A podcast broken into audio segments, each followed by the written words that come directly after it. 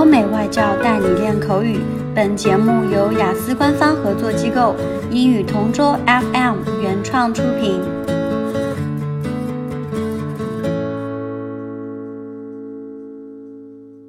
This is English Partner Topic Answers Recording.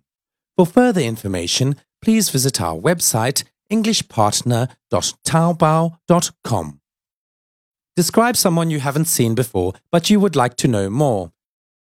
We often have the time to watch our favorite stars on the television, but sadly it's hard for us to see them in person.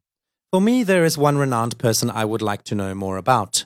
As teenagers, we were absolutely interested in entertainment, particularly famous stars.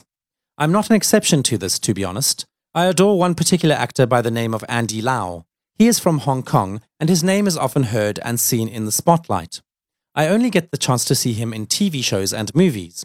I would love to know more about him since I discovered that he is talented in numerous ways. Not only is he a good actor, but he can sing as well, something that helps him produce multitudes of blockbuster films.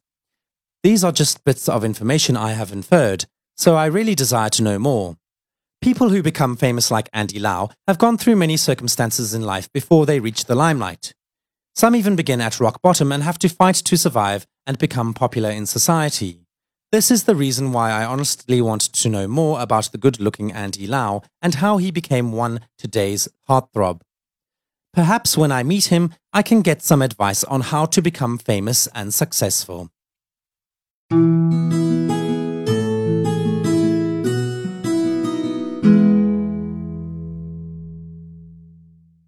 Describe someone you haven't seen before, but you would like to know more. We all have goals in life, and one thing that can motivate us is when we hear a story of someone achieved great things. We may even want to know more about their life. This topic reminds of the person who invented the extraordinary iPhone.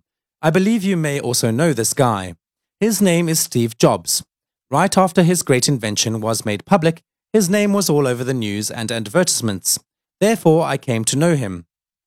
There are just a few things I know about him, like that he was an entrepreneur and business magnate, and the chief executive officer and co founder of the Apple company. There are various facts I would like to know more about him, such as on how he started up the business and his motivation to come up with an excellent idea. Furthermore, I would like to know how he foresaw the future of his products. These are actually just tiny scoops of info that I would like to discover. Even though I haven't seen him in person and sad that he has left this world too early, his story never ends, and that's why millions of people have read his autobiography. His face still lingers in my mind, and I would look forward to knowing more about him.